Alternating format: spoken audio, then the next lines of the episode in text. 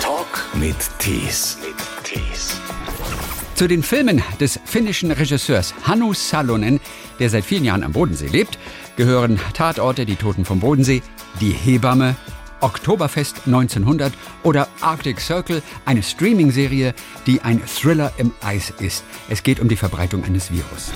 Wenn dein Auto mal wegen des Benzin ausgeht oder, oder irgendwas passiert und bleibst da und es sind 300 Kilometer von irgendwas und es ist niemand da, dann bist du weg, dann stirbst du. Na klar. Also die Natur ist da schon gnadenlos halt. Ne?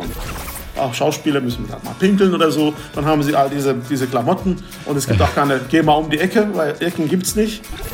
Äh, Jon Tiriak ist nach wie vor ein extrem cooler Hund. Wir stellen sogar Wimbledon 84, 85 und 86 nach, also das ist schon fett. Das nächste Projekt von Hannu Salonen, das wird ein Film über Boris Becker sein. Hallo nach, ja, nicht an den Bodensee, sondern nach Köln. So ist es tatsächlich. Ich wäre tatsächlich lieber am, am Bodensee, muss ich ganz ehrlich zugeben. Es regnet in Köln. Und äh, ich muss aber hier sagen, kurz vorm Dreh. Bevor wir gleich über Arctic Circle zum Beispiel sprechen, will ich ganz kurz auf das Bild im Hintergrund eingehen. Wir sind über Zoom miteinander verbunden und ich sehe links über deiner Schulter Herrn Bosch, den ehemaligen Tennistrainer von Boris Becker und den Manager Ion Tiriak über deiner linken Schulter dort. Das ist dein neues Projekt. Ne? Du hast dich lange Zeit mit Boris Becker beschäftigt und ihr beginnt jetzt mit den Dreharbeiten. Genau, tatsächlich am Dienstag geht es hier in Köln los. Ähm, Dann drehen wir auch in Nordbayern ein Stück und hier in Halle, Westfalen und dann in Monaco später. Ende Mai dann. Ich hoffe, dass die Corona-Situation ein bisschen besser geworden ist bis dahin. Aber wir werden, wir werden da drehen. Ja, und ich habe mich tatsächlich sehr, sehr lange beschäftigt mit diesen Jungs. Ja. Äh, mit diesen drei Jungs. Das ist im Grunde fast wie so eine Buddy-Movie über die Jugend von, von Boris Becker. Und wir hätten schon letztes Jahr drehen sollen. Nur kam Corona in, dazwischen und es wurde um ein Jahr verschoben. Welche Beziehung hast du denn als äh, gebürtiger Finne zu Boris Becker? Witzigerweise, also vom Tennis hatte ich keine Ahnung. Ich habe mich jetzt wirklich mal wirklich reingekniet in die Materie, muss ich zugeben. Aber Boris ist im Grunde eine Figur der Popkultur. Auch für die Finnen. Es war ja in witzigerweise in Finnland hat man kaum Tennis gespielt. Das liegt auch im Winter. Aber in Schweden schon. Natürlich, weiß Natürlich man ja. Äh, Björn Borg Borg, Mats Wielander. Richtig. Äh, witzigerweise haben die auch einen Winter und spielen trotzdem Tennis. ähm, aber das, es waren vielleicht die Schweden eher, ja, ist ja ein bisschen so die Sportart der weißen T-Shirts und der, äh, der besseren Herrschaften, ähm, wobei übrigens Boris das durchaus verändert hat. Der hat sich dann in den Dreck geschmissen und das hat, der, hat dann, der hat sich darum nicht geschert halt. Ne? Ähm, und deshalb haben die Finnen wahrscheinlich diesen, diesen Herrensport nicht so, ähm, nicht so sehr geliebt, sage ich mal. Sicherlich geguckt, aber witzigerweise durch Boris Becker hat sich vieles verändert, auch im, im Ach, hohen Norden. Man hat ihn wahrgenommen, trotzdem auch. Auch wenn die Finnen weiterhin kein Tennis gespielt haben, im weißen Hemd, aber man hat ihn schon wahrgenommen, weil du sagst, er hat etwas verändert auch tatsächlich. Ja, also ich kann mich sogar erinnern, ich, ich kann mich, ich kann mich an, an den Wimbledon-Sieg erinnern, obwohl ich überhaupt dermaßen so gar kein äh, Tennis gucke oder damals sowieso schon noch weniger. Und äh, so TV-Sport, äh, ich liebe Eishockey, aber selbst das ist nur zur WM interessant, wie ich finde, Fußball genauso.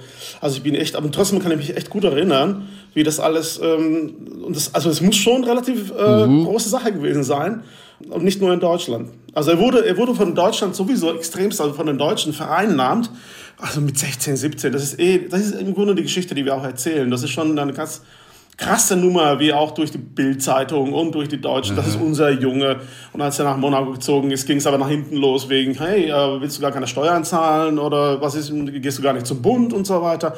Das äh, Blatt hat sich dann ge gewendet, aber der war dann mit 17 der Sache ausgesetzt, also solche Sachen ausgesetzt. Und das ähm, tut mir fast sogar leid hier und da, muss ich zugeben, weil das schon eine sehr dramatische Geschichte Welcher Moment, den ihr natürlich dann auch ganz besonders umsetzt filmisch, fällt dir sofort ein, wenn du daran denkst, wie leid dir dieser Junge auch getan hat, teilweise? Ich äh, erinnere mich äh, eigentlich gar nicht so sehr daran. Ich würde gerne, gerne an ein Bild, ähm, alle Leute an ein Bild erinnern. Stellt euch mal vor, es gibt einen Jungen mit 17, 16, der hat gerade Wimbledon gewon gewonnen. Er kommt nach Leimen zu zurück. Leimen ist eine Kleinstadt bei Heidelberg. Und er kommt zurück und die Eltern haben einen Pool und die hatten lange Zeit kein, nicht genug Geld sozusagen, weil sie Boris auch mitfinanzieren mussten fürs Wasser im Pool. Endlich haben sie Wasser wieder im Pool und der Junge springt nach oben, um eine Arschbombe zu machen und wir schneiden auf dem Höhepunkt der Arschbombe, bevor er ins Wasser, äh, im, im Wasser landet, schneiden wir raus und da, das, da endet der Film. Jetzt hast du uns das Ende schon verraten. Aber bis der Film zu sehen ist, haben wir das natürlich schon wieder vergessen. Natürlich. Also es ist kein Wunder, dass die Finnen vielleicht nie so auf Tennis angesprungen sind, weil die Finnen ja auch gar nicht genug Zeit haben bei all diesen ganzen merkwürdigen Hobbys, die sie haben. Ich, ich weiß, dass die irgendwelche komischen Sachen hinter Motorbooten auf dem See hinter sich herziehen, irgendwelche Plastikautos, die dann aber auch versinken. Du weißt, wovon ich spreche. Wie heißt diese Sportart? Absolut. Das weiß ich im Übrigen nicht. Ich habe ein bisschen das Gefühl, ich bin ja, schon ja. seit Ewigkeit in Deutschland, seit 27 Jahren, glaube ich, oder seit 93 jedenfalls. Kann jeder nachrechnen. Ähm, und ich habe hab ein bisschen den Eindruck, dass diese Sportarten sich erst nach meinem Weggang sozusagen äh, entwickelt haben. So ein bisschen den Eindruck habe ich, weil ich kann mich nicht erinnern, Handys hatten wir, eh, hatten wir zwar in Finnland sehr, sehr früh im Übrigen, aber Handy-Weitwurf zum Beispiel gab es trotzdem nicht, weil sie natürlich mhm. sehr, sehr teure Geräte waren. Niemand hat ähm, daran gedacht, dass man Handys wegwirft. Das kam auch in Mode dann erst ähm, als ich dann schon lange. Also mir fällt auch nicht mehr ein, was da genau gezogen wird. Es ist auf jeden Fall irgendwas ganz Merkwürdiges, was nicht aufs Wasser gehört. Und äh, das ziehen sie aber hinter sich her und dann geht es aber auch irgendwann unter, gluck, gluck, gluck und dann müssen sie es holen. Wovon ich aber tatsächlich den Namen noch weiß, das ist das Steckenpferdreiten, das die Finnen ja machen. Dieses sogenannte Hobbyhorsing, wo sie wirklich diesen Stecken, diesen Holzstiel mit dem Pferdekopf zwischen ihren Beinen haben und dann laufen sie über den Parcours und sie machen Sprünge und es wird tatsächlich ganz ernsthaft betrieben. das, ist, das ist ziemlich lustig tatsächlich. Alle, alle, alle haben Spaß. Ich gehe auch ein bisschen davon aus, dass der Alkohol auch ein bisschen fließt. Mhm. Ich bin aber nicht sicher. Ich kenne eigentlich nur Handyweitwurf, ja, äh, Gummistiefelweitwurf und ähm, und Frauen dachte, tragen, also so, dass man seine Ehefrau oder seinen Mann, also ihren Mann, so wie auch immer mhm. jemand trägt, möglichst weit halt. Ne? Äh, das kann man schon. Und natürlich diese diese Geschichten mit ähm, the, strong, the Strongest mhm. Man of the World mäßig, dass man wirklich mit seinem Bart einen LKW zieht oder so. Und ich dachte also so schon, du würdest halt, ne? kurz bei dieser Aufzählung sagen, äh, Frauenweitwurf. Handyweitwurf, Gummistiefelweitwurf, Frauenweitwurf. Ja, oh, die Finnen. Aber Hobbyhorsing ist wirklich kurios. Und ich vermute, eine Finnin ist auch Weltmeisterin im Hobbyhorsing. Sag mal, wie gut kann denn eigentlich der Schauspieler, der den jungen Boris Becker spielt, wie gut kann der Tennis spielen? Von vornherein. Ist das einer, der wirklich auf Wettbewerbsebene performt schon? Nein, auf gar keinen Fall. Also Bruno Alexander, ähm, Bruno ist ein ganz hervorragender Schauspieler, der zuletzt zum Beispiel in Kinder vom Bahnhof Zoo zu sehen war. Und den haben wir schon letztes Jahr gecastet. Er hat jetzt, sage ich mal, fünf, sechs Monate Zeit gehabt, ähm, mit drei Trainern um sich herum, äh, Personal Trainer, Tennistrainer, äh, und so weiter. Er hat sich derart reingekniet in diese Rolle, ja. das kann man sich nicht vorstellen. Und trotzdem ist er natürlich, wir haben, wir haben natürlich jetzt keinen Tennisspieler genommen, der nicht schauspielern kann, sondern Schauspieler. Ja, und dann wird mal hier und da ein bisschen getubelt natürlich. Und by the way, interessanterweise geht es gar nicht so sehr um Tennis, sondern es geht ja. um diese beiden Jungs hinter mir, Jon Tiriak und äh, Günther Bosch und natürlich Boris.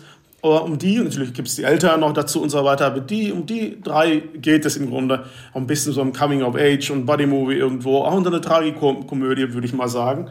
Also insofern, ja, wir stellen sogar Wimbledon 84, 85 und 86 nach. Also das ist mhm. schon fett. Das muss, muss ich so sagen. Und auch nicht so einfach.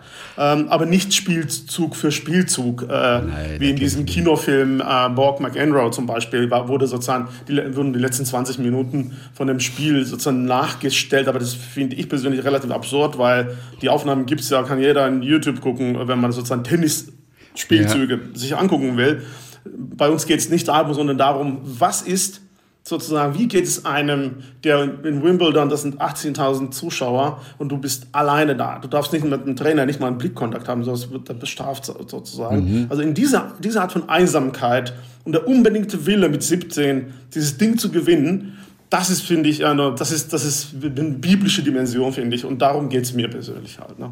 Müsst ihr Wimbledon nachbauen oder seid ihr im Original Center Court dann, der ja Corona-bedingt eventuell auch wirklich relativ frei ist? Könnte frei sein tatsächlich. Nein, das drehen wir woanders. Da drehen wir woanders und weitestgehend auch. Ähm, das ist eine sehr, sehr umfangreiche digitale Nummer auch. Also mhm. wir werden da recht viel Geld ausgeben für die Wiederherstellung ähm, von Wimbledon in der digitalen, äh, nicht existierenden Welt.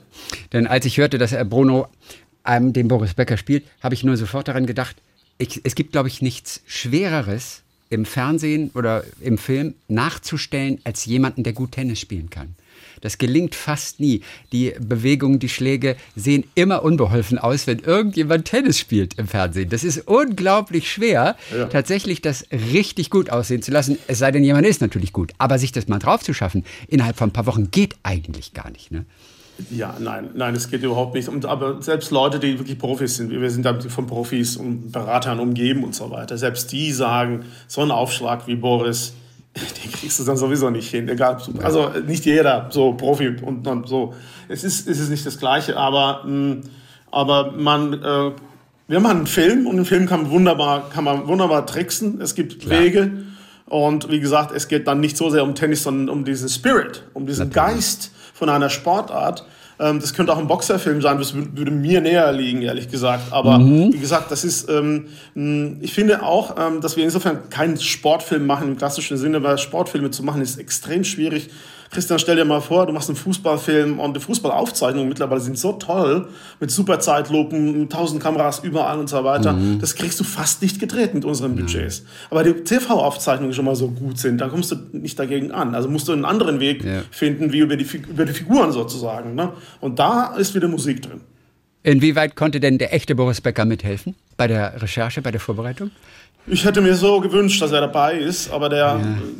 Versuche gab es natürlich von unserer mhm. Seite. Ich finde, das Drehbuch ist wirklich sehr, sehr, wirklich ganz großartiges Drehbuch von Markus Schuster und Richard Kopf. Äh, ähm, und das hätte er auch lieben können, das Drehbuch. Ich glaube, das ist, äh, das hat nichts zu tun mit, mit schmutziger Wäsche oder derart. Ähm, sonst hätte ich diesen Film auch definitiv nicht gemacht. Das hat einen positiven, sehr Energie aufgeladenen äh, Grundtouch irgendwo, ne? Und, und ist positiv ausgelegt. Also daher hm, hätte ich mir gewünscht, aber haben wir dann die äh, volle Unterstützung von, von Herrn Bosch. Das finde ich mhm. großartig super. Und auch mit Herrn Tiriak haben wir Interviews geführt. ähm, hm, jetzt hockt er natürlich in Rumänien, kommt auch nicht raus und wir yeah. auch nicht so wirklich von hier aus und so weiter. Also physisch sind wir uns da nicht begegnet jetzt, aber die sind voller Kanne dabei. Und äh, finde ich auch sehr toll. Also ich freue mich wirklich. Und ich hätte mich auch über, über Boris gefreut, ehrlich gesagt. Aber nur ja, wird eines Tages den Film vielleicht sehen. Und I don't know, ich hoffe, dass er den mag. Und wie viele Autos von Ion Tiriak kommen in dem Film vor? Ähm, ich weiß nur, er ist, er ist leidenschaftlicher Autosammler und hat, glaube ich, angeblich heißt es, über 300, 350 Autos, was ja Mir der Wahnsinn ist. Mir wurde tatsächlich gesagt, dass er sogar der größte, die größte Autosammlung der Welt hätte, aber das ist vielleicht. Oh und ich vermute, dass er mit den Autos angefangen hat, erst nachdem dieser Film quasi zu Ende geht. Also dieser Film geht dann 86 zu Ende. Mhm. Und im Grunde da, wo mhm. Bosch, okay. und, ähm, Bosch und Boris sich trennen sozusagen, da ist sozusagen dieser Film dann vorbei. Und ich vermute, dass Tiriak erst danach so richtig ja. reich geworden ist. Was ist das für ein Typ? Ist der immer noch so skurril, wie wir ihn eigentlich in Erinnerung haben mit seinem großen, ja, was ist das für ein, wie nennt man eigentlich den Bart? Das ist ja wie ein umgedrehtes Hufeisen, das er so unter der Nase hat. Äh, Jon Tiriak ist äh, jetzt schon über 80 und ja. äh, ist nach wie vor ein extrem cooler Hund kann man nicht anders sagen. Und sieht im Übrigen, im Übrigen genauso aus noch heute. Okay. Mhm. Und ist aber, und, und mit Sonnenbrille, also in diesem Zoom-Call, den wir da mit ihm hatten, auch mit Sonnenbrille auf und so. Also einfach, einfach ein cooler Hund. Das muss man erstmal machen, so. Außerhalb der Sonnenbrille, was hat ihn noch als cool ausgezeichnet? Eine, eine unglaublich selbstverständliche Haltung. Und im Grunde auch so was witziger, also so mürrisch. Der, der ist immer irgendwie mürrisch, aber der ist so, man genießt es, hat, hat was, auch was Lustiges dann dabei irgendwo. Aber der ist wie so, der ist einfach, ruht in sich und ist. Also der, der muss gar nichts sein und dabei ist er so, was so eine, so eine Ikonografie von sich selbst irgendwie. Ne? Das finde ich mhm. wahnsinnig interessant. Also wie einer sozusagen einfach sein kann. So. Jon Tiriak. Also das ist ein kleiner Vorblick auf den Film, den ihr in der kommenden Woche dann anfangt zu drehen, fürs Fernsehen, fürs Kino gar. Ach, Kino wäre natürlich schön. Ja. Wobei die Kinos sowieso nichts zu haben und so weiter.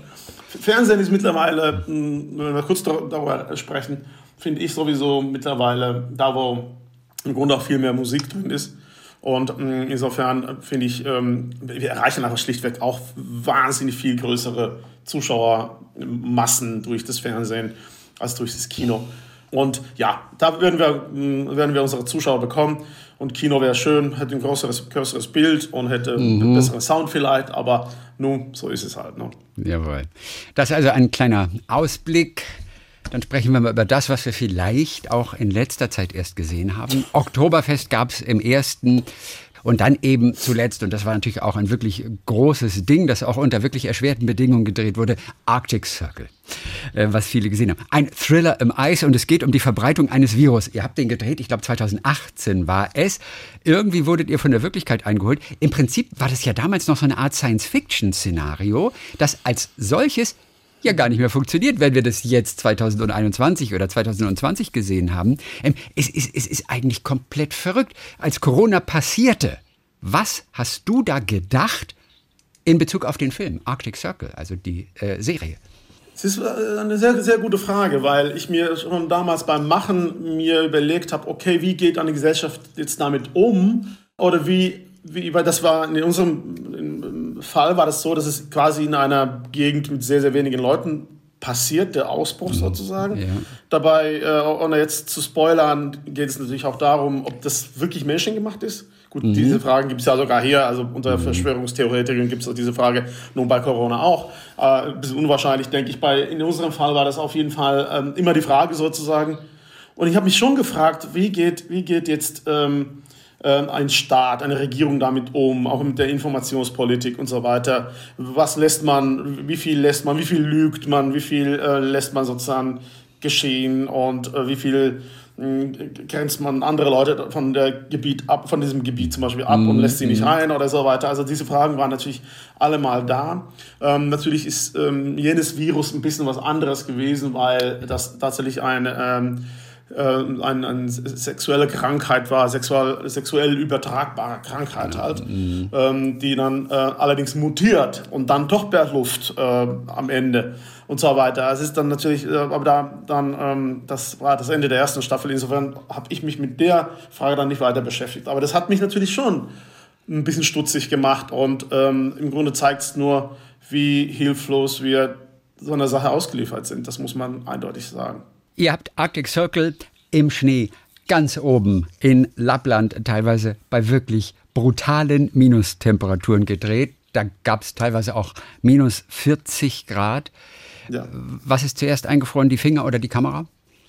Es gibt ja kein schlechtes Wetter, sondern es gibt nur schlechte Kleidung. Also wir ja, hatten alle, allesamt. Ich habe vor, vor, äh, vorher schon tatsächlich echt relativ viel Geld ausgegeben für so eine ähm, so für so eine Kleidung, die man im Grunde auf dem Mond tragen könnte mhm. oder auf dem Nordpol. Ähm, also das, das war nicht das Problem ähm, so sehr. Ähm, zwei Sachen sind allerdings komplett nicht funktionsfähig da. Handys gehen kom komplett, also zumindest ein älteres Handy mit einem ollen äh, Akku, no way. Also es funktioniert einfach nicht. Das ist zwei Minuten, mhm. ist vorbei. Also ja. das ist schon mal die eine Sache. Und eine zweite Geschichte war, dass uns eine Drohne abgestürzt ist, weil es einfach schlichtweg eingefroren okay. ist und gegen einen Baum geflogen ist. So. Mhm. Aber, aber witzigerweise, die Kameras heute, ähm, obwohl kein Filmmaterial mehr drin ist, die haben ja immer funktioniert. Aber selbst diese digitale Nummer, das funktioniert perfekt. Also da, ähm, da eher, eher frieren Autos und kommen nicht an, weil kaum Straßen in Lappland. Lappland ist ja so ein Ort, wo man kaum Straßen hat. Also es gibt auch keine Seitenstraßen, wo wir unseren Fuhrpark, also so, mhm. die sogenannte Basis mit all den Autos und wo Schauspieler geschminkt werden und so weiter. Das muss ewig weit weg sein und man fährt dann mit den Skidus auf dem, auf dem Berg sozusagen. Und das Problem ist, weil es keine Bäume gibt, siehst du dann vom Berg aus vielleicht wieder den Fuhrpark. Also man muss irgendwie wirklich sehr, sehr intelligent versuchen oder halbwegs smart irgendwie äh, gucken, wie man so ein Ding dreht, weil, wie gesagt, ohne Straßen und ohne, ähm, ohne Infrastruktur ist es echt, das war echt ein heftiges Unterfangen. Und dann bei dem Wetter tatsächlich. Was natürlich alles verlangsamt. Auch Schauspieler müssen halt mal pinkeln oder so. Dann haben sie all diese, diese Klamotten. Und es gibt auch keine, geh mal um die Ecke, weil Ecken gibt es nicht.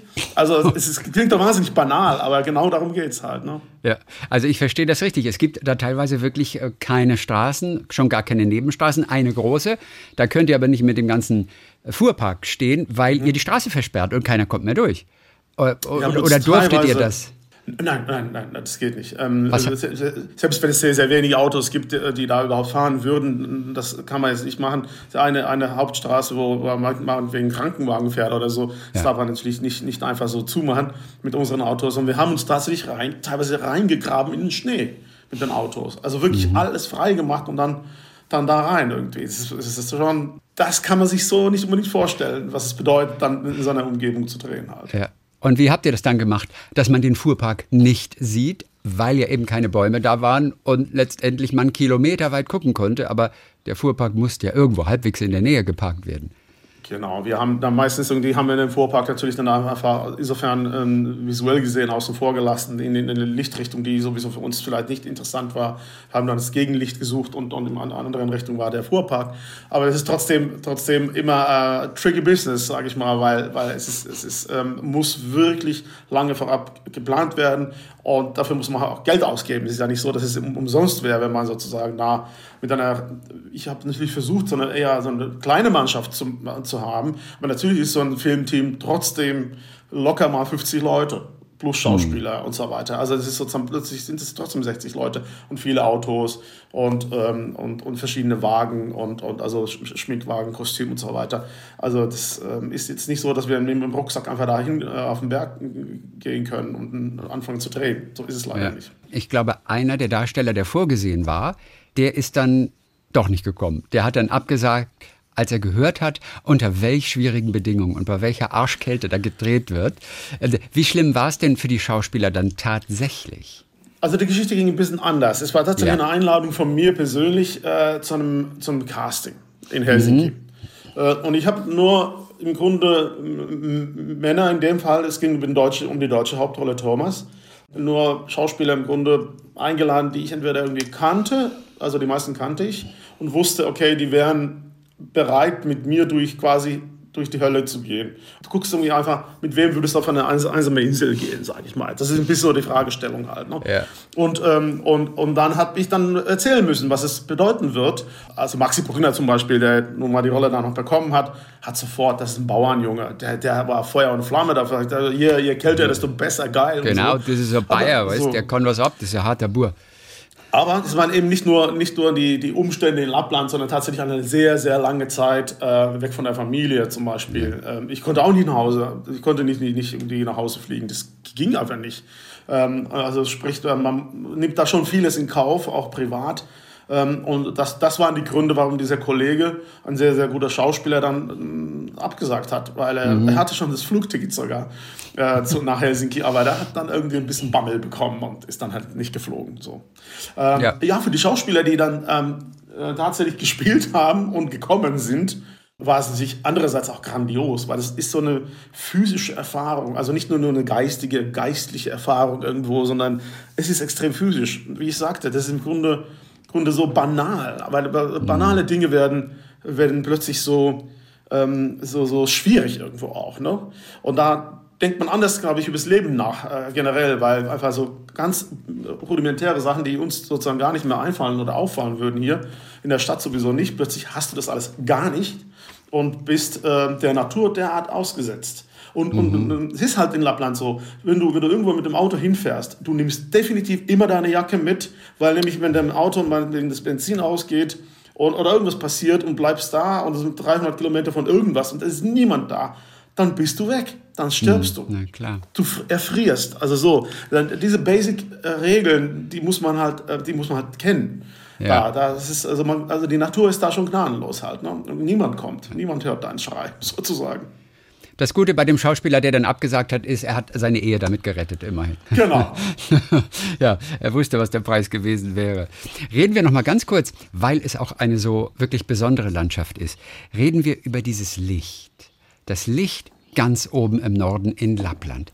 Das ist ein ganz besonderes, hat aber auch wahrscheinlich besondere Herausforderungen für dich als Filmemacher. Ne? Das Licht ist wirklich absolut grandios. Und deshalb brauchten wir natürlich auch das Licht, was in Lappland bedeutet, wir mussten nach der sogenannten Polarnacht dahin. Die Polarnacht dauert aber drei Monate in etwa. Es fängt ja Ende, Ende Oktober an, sage ich mal November, Dezember, Januar. Und da haben wir dann unseren Studio quasi äh, Block gehabt in Helsinki, haben dann Studiosachen gemacht, das Hotel innen drin und so weiter, äh, Polizeipräsidium, solches Zeug halt. Ne? Haben wir dann in Helsinki währenddessen gedreht, denn jetzt, es lohnt sich einfach nicht, in ein schwarzes Loch zu drehen äh, in Lappland, weil es ja. ist ja wirklich dann wirklich nur Nacht. Und ja. wir wollten ja die Landschaft zeigen. Also sprich, wir sind dann Anfang Februar dahin. Das ist auch ungefähr die kälteste, kälteste Zeit. Und das ist wahnsinnig toll. Das wenige Licht, was man da hat, ist dann so fünf, fünf Stunden Blue Hour, also eine blaue Stunde halt. Ne? Das, ist, das ist genial. Also das ist wirklich toll.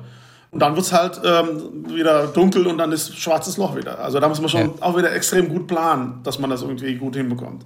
Warum ist diese Blue Hour denn so besonders? Wie sieht das Licht dann aus? Warum ist das so toll fürs Filmemachen? Ähm, ich vermute, es ist sowieso in Finnland schon, Finnland ist so hoch, ähm, äh, das kann allerdings ein Wissenschaftler besser erklären, warum auch im Sommer das Licht da im hohen Norden anders ist als zum Beispiel in Deutschland. Das hat eine andere, andere Qualität, wahrscheinlich wegen der Entfernung zur Sonne oder wegen der Entfernung von der Stratosphäre zur Sonne. I don't know. Irgendwie, irgendwo sowas wird es sein. Und das hat insofern natürlich im Winter dann noch eine besondere Qualität, weil die Sonne in einem extrem flachen Winkel kommt. Auch noch dazu. Also und, und die Nacht vermischt sich so mit dem Tag so ein bisschen. Und das ist, äh, das ist schon toll. Ja, und äh, wie habt ihr die Nachtszenen dann letztendlich gedreht? Wurde es da eng? Denn irgendwann ist wirklich kaum noch Nacht übrig.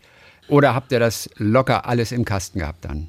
Nee, das ist irgendwie interessant, weil am Anfang hat man sozusagen, äh, es ist sehr extrem halt in Lappland, ähm, hier in jeder Hinsicht. Auch die, die Schnelligkeit, eben, mit der sozusagen dann noch das, ähm, der Frühling kommt zum Beispiel. Ne? Ähm, gar nicht, das Problem war gar nicht das, der schwindende Schnee, der Schnee fällt ein bisschen in sich zusammen, ja, ist aber jetzt nicht so ein Problem. Das Problem ist tatsächlich, dass irgend, irgendwann hast du gar keine Nächte mehr. Mhm. Du hast nur noch Tag. Und dann sollte es aber in der Kontinuität der Szenen irgendwie gewissermaßen mal nur eine Nacht geben irgendwo. Aber die lappländischen, die nordischen Nächte sind dann einfach nicht mehr da. Und, äh, und bald im Mai geht die Sonne gar nicht mehr unter. Also ja. es ist sozusagen äh, gegenläufige Herausforderung, sage ich mal. Wie leicht ist es eigentlich, Schnee wieder zu glätten? Denn wenn man eine Szene mehrfach dreht, dann hast du da diese riesen fetten Schneespuren und da wird das Take ein zweites Mal gemacht. Es wird ja kaum ein Take nur einmal gedreht. Aber was machst du da mit dem Schnee, der ja eingestapft ist? Äh, zu Beginn war es noch relativ einfach, weil der Schnee sehr, sehr leicht und, und sozusagen ähm, wirklich sehr leicht war. Okay. Ähm, allerdings ist es ganz interessant, man sieht Spuren im Schnee nicht ohne weiteres, nach Kamerawinkel. Und wenn man jetzt in so einem Topshot von oben wirklich Dinge gesehen hat, wurden sie digital entfernt das geht nicht anders, weil sonst kann man okay. nicht, kann man, man kann im Grunde nicht da stundenlang ähm, irgendwie den Schnee wieder in die Ursprungsposition bringen. Das, das ähm, ähm, killt so eine Produktion. Das, bringt, äh, das macht keinen Sinn. Okay, aber zum Glück geht es dort mit künstlicher Intelligenz, die einfach den Schnee dann auch wieder, wieder glatt macht. Genau. Herrlich. Du hast äh, ja wieder gedreht mit Maximilian Brückner, einer, mit dem du auch schon in Oktoberfest 1900 äh, gedreht hast. Das ist ein Bayer, der kann durchaus was ab. Inwiefern war er für dich die Idealbesetzung? Also klar, du hast vorhin schon erzählt, der Junge, der kann was, aber offensichtlich verbindet euch beiden noch ein bisschen mehr, oder? Das ist einfach einer, mit dem du gut zusammenarbeitest. Da gibt es offensichtlich eine ganz besondere Ebene. Ja, es ist interessant. Wir haben uns bei einem Tatort, äh, also bei, bei, bei mehreren Tatorten, die ich im, im, im Saarland gemacht äh, habe, äh, kennengelernt, als er da noch sozusagen der Kommissar war. Ähm, da haben wir uns kennengelernt, haben uns ein bisschen aus den Augen verloren dann bis ich äh, Arctic Circle habe angefangen zu, sozusagen vorzubereiten und darüber nachzudenken, okay, äh, wer könnte dann äh, da in Frage kommen? Und seitdem ist sowieso sind wir auch sehr gut befreundet. Ähm, das ist ähm, ein, ein, einer, mit dem ich gerne im Grunde bei jedem Film, wenn er sich das anbietet, irgendwie, es bietet ja. sich nicht bei jedem Film an, aber ex, äh, extrem gerne sozusagen arbeite. Und wir werden mit Sicherheit äh, weiterhin zusammenarbeiten, das ist auf, auf jeden Fall. Ich finde es einfach toll, wie ihr sozusagen wie er sich da reinwirft in solche, in solche Abenteuer, egal welche. Ich habe auch ein paar Projekte in Zukunft, wo ich ganz genau weiß, sie sind auch wieder so, wie soll ich sagen, physisch irgendwie. Ne? Mhm. Ich mag es einfach ja, sehr ja, gerne, ja. wenn es wirklich mal, ähm, das habe ich übrigens beim Oktoberfest, deshalb nenne ich selber Oktoberfest Blut und Bier, quasi dieser Netflix-Titel, gefällt mir persönlich viel, viel besser. Ähm, äh, das noch besser, ehrlich gesagt, weil das kommt der Sache viel, viel näher. Also mhm. viel näher als ähm, so eine Kulisse, Oktoberfest 1900, hm, ja, ja, interessiert mich jetzt nur bedingt, sondern, ah, was passiert denn dahinter? So, was ja. sind so sozusagen ähm, die Kulisse für die, für die Mächte dahinter? So, halt, ne? Und das ist auch eher, eher so eine physische Erfahrung, finde ich, und nicht nur so eine politisch-mafiöse, sondern ich wollte ja so eine physische Erfahrung daraus machen, dass Leute auch, wenn wir dann auf, dem, auf Oktoberfest sind, das physisch irgendwie auch spüren. Und das kann man, ähm, das kann man mit so einem Schauspieler wunderbar machen, wie, obwohl seine Rolle jetzt beim Oktoberfest natürlich schon anders war, muss ich yeah. zugeben. Aber es ist toll, einfach das mit, mit solchen Schauspielern da sich hineinzubegeben in so eine Welt, in so einen Kosmos halt. Du durftest aber nicht mitsprechen, wenn's, als es um den Titel fürs Fernsehen ging, für die ARD. Die wollten Oktoberfest haben und da wurdest du auch nicht gehört. Nein, also Regisseure oder Produzenten werden da der hat null gehört. Äh, ja. ähm, Empfehlungen werden nicht angenommen. also die haben ganz eigene Idee darüber, was da, was da ja. geht und was da nicht geht. Also. Ja. Du lebst am Bodensee, vermutlich Konstanz, die Ecke da. Also wenn schon, dann sollte eine größere Stadt doch in der Nähe sein. Ohne den See in der Nähe kann auch der Finne nicht, oder? Auch wenn du seit 27 Jahren in Deutschland bist, ohne den See in der Nähe geht es nicht. Das ist tatsächlich witzig. Ich hab, für einen Film habe ich ähm, mit einem sehr bekannten Astrologen gesprochen, der übrigens der Astrologe von Diana war, also so große mhm. Politiker berät mhm. und so weiter. Ne? Ganz interessant. Und er hat dann irgendwie nur geguckt, meine so Daten sozusagen, hat nur gesagt, ja, solange sie in der Nähe vom Wasser leben, ist alles gut. Und das ist tatsächlich so. Ich, ich, ich äh, bin überhaupt kein Wassertier. Ich schwimme eigentlich eher ungern und so, aber die Nähe des Wassers macht was aus. Tatsächlich ist es ganz, ganz interessant. Und nein, ich wohne nicht mehr in Konstanz, sondern ich wohne glücklicherweise auf der Halbinsel Höri mhm. und bin da sehr glücklich und da sind wir ein bisschen näher dran an, an große Wäldern und, ähm, und so weiter. Das ist äh, wunderschön da. Stimmt es, dass jeder Mann in Finnland ein sogenanntes Pömpeli hat, einen Raum, der nur für sich selbst ist? Für ihn selbst? Das ist lustig, dass du das Wort benutzt. Das finde ich sehr äh, schön. Also, sprichst es auch genau richtig aus. Ah, danke. Ähm, interessanterweise hat meine Mutter gerade auf dem Sommerhaus meiner Eltern irgendwie so ein Bömbele für sich irgendwie gebaut und es ist, glaube ich, wie so ein, bisschen wie so ein Gebetsraum, glaube ich. Sie liest drin und sie ist so mitten in der Natur irgendwie in so einem Häuschen. Ne? Ja, äh, ob jeder hat das, glaube ich, nicht, aber, aber die, was die finden auf jeden Fall viele davon haben, sind Saunen. Also, ja, natürlich, klar. Ja, das, das gibt es. Also jeder hat zwei oder drei oder so. Ja. Du hast auf jeden Fall kein Pömpeli. Was wäre denn bei dir drin? In dem Pömpeli? Was würden wir da alles finden? Ach, ein Kino. Ich habe tatsächlich mein eigenes Pömpeli in, in, in, in Öningen ähm, zu Hause. Tatsächlich mhm. ein bisschen so. Wir haben ein Haus gebaut, wo ich mein Büro sozusagen da so habe, dass ich da wunderbar auf die Schweizer Berge sehen kann äh, bei gutem Wetter. Ähm, und das ist eigentlich ein bisschen so ein Ersatz. Und, und eine Sauna habe ich unten auch. Also ich habe schon mal ein kleines Finnland irgendwie da, da hingebaut. Was ist dein Lieblingswort auf Finnisch, für das es keine deutsche Übersetzung gibt? Also ich weiß, dieses eine Wort, das liebe ich ja und ich habe gerade vergessen, wie es heißt, aber das ist, wenn man in Unterwäsche auf dem Sofa mit einer Flasche Bier sitzt und Fernsehen guckt, das heißt Kari, Kar, irgendwas, irgendwas ähnliches, weißt du es? Das heißt Galsari Känni. Galsari so ist, ist unter männliche, also weitestgehend männliche Unterhose, würde ich jetzt behaupten. Okay, Keine gut. Frau trägt Galsari. äh, außer Pitka Galsari. Pitka das ist die lange Unterhose, das äh, tragen die Frauen ja auch. Galsari ja. Also Unterhosensuff ist die direkte Übersetzung. Jeder weiß sozusagen, das ist der Suff, wenn man alleine irgendwie sich trinkt, so ungefähr, denke ich mal. Ähm, ich, äh, ich mag das Wort Sisu sehr gerne, was auch ganz schwer zu übersetzen ist. Ähm, ja. Das ist ja so wie Ausdauer und Nachgiebigkeit und der Art ähm, Wort, alles zusammen. Und, und das, ähm, den Finnen sagt man nach, dass sie Sisugas seien, aber jeder kann, glaube ich, Sisu in sich entdecken und, und ähm, das auch daran arbeiten, dass er, dass er ähm, das sozusagen kultiviert, sozusagen. Ne? Also ohne Sisu kann man auch keine Filme machen. Ne? Also ohne Sisu geht das nicht. Zumindest solche Projekte wie Arctic Circle oder Oktoberfest nicht, weil die sind megalomanisch große Projekte, die man, wo man auch ja. wirklich, wirklich rein physisch an seine Grenzen kommt. So, und das mag ich natürlich. Wann wusstest du eigentlich, dass du Regisseur werden wolltest? Wann ich war 13. kam das als Kind, als mit 13? Mhm. Ja, ich war 13 Jahre alt. Äh, ich war sehr, sehr jung ähm, äh, und, und habe mir, glaube ich, damals einen Film gesehen, der, ähm, der mir die Augen geöffnet hat, so ein Stück weit. Das ist äh, Stalker von Andrei Tarkovsky, ein russischer Film, ein sehr, sehr langsamer Drei-Stunden-Film. Mhm. Und, ähm, aber magischer, beruht auf einem Science-Fiction-Roman äh, erzählt so von so einem verstrahlten Gebiet, wo einer, der Stalker ist sozusagen der, der, derjenige, der da Leute irgendwie durchschleusen kann, der kennt sich da aus, ist ein besonderer Mann. Jedenfalls ähm, eher so ein Kunstfilm natürlich, Arthouse. Aber das hat mir dann schon die Augen insofern geöffnet, dass ich dachte, okay, wenn man mit filmischen Mitteln solche Geschichten, solche Atmosphären, mhm. starke Stimmungen kreieren kann, solche Welten, dann ist Film mein Ding. Und das war damit äh, entschieden. Ach, weiß ich, mit 13. Eigentlich ja ungewöhnlich, dass du mit 13 so empfänglich warst für Arthouse damals. Ja, ist interessant, weil man wird ein bisschen hin und her gerissen zwischen den, den, äh, den anderen Jungs, die irgendwie rauchen und trinken, keine Ahnung. Und dann hatte ich immer wieder, und, und, und das, äh, klar, solche Tendenzen gibt's äh, in einem Dorf oder in einer kleinen Stadt, wo ich war, äh, im Speckgürtel von Helsinki. Aber dann mein bester Freund war allerdings sehr ja, so künstlerisch veranlagt und hatte auch ein, ein, von zu Hause aus eher so Eltern, die dann, dein Vater hat ihn wirklich in, ins Kino mitgenommen und Schwarz-Weiß-Filme geguckt und so. Und durch ihn äh, haben wir so, so gemeinsame Interessen ent, ent, entdeckt. Mhm. Und das war sehr gut für mich, muss man sagen.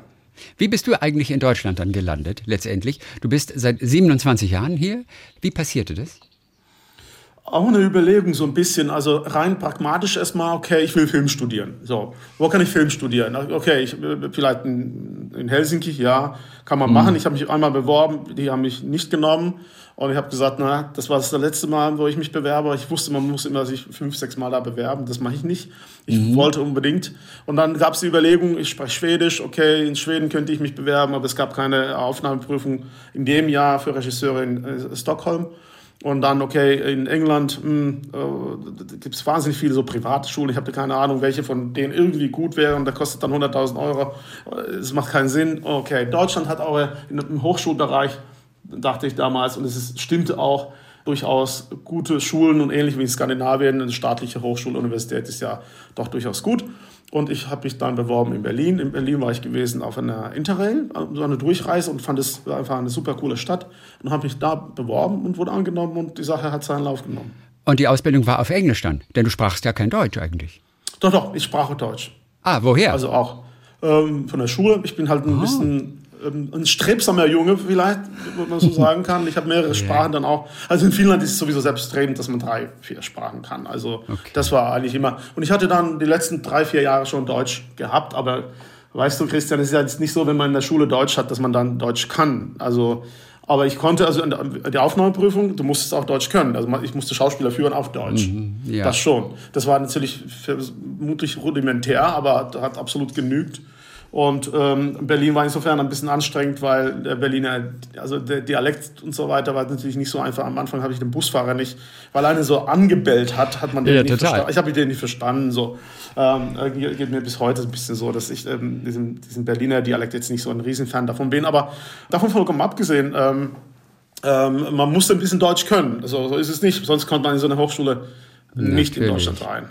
Genau. Ähm, und, und, das wollte ich noch mal ganz kurz sagen, weil Deutschland ist für die Finnen, abgesehen vielleicht vom anglosächsischen Raum, sozusagen das nächste, wo man hingeht, sozusagen dann auch automatisch. Auch kulturell sehr liegt dem, also das liegt halt sehr nahe irgendwie. Ne? Es ist relativ einfach hierher zu kommen. Also mhm. Frankreich ist zum Beispiel kulturell schon mal wahnsinnig viel weit, weiter weg. Ähm, oder Italien, Spanien. So. In welcher Sprache fluchst du denn? Auf Deutsch oder auf Finnisch? Ich fluche sehr wenig, sehr, sehr, sehr wenig. Okay. Aber ich, ich, vielleicht eher Deutsch. Vielleicht eher Deutsch. schon gar nicht. Was ist der schönste finnische Fluch?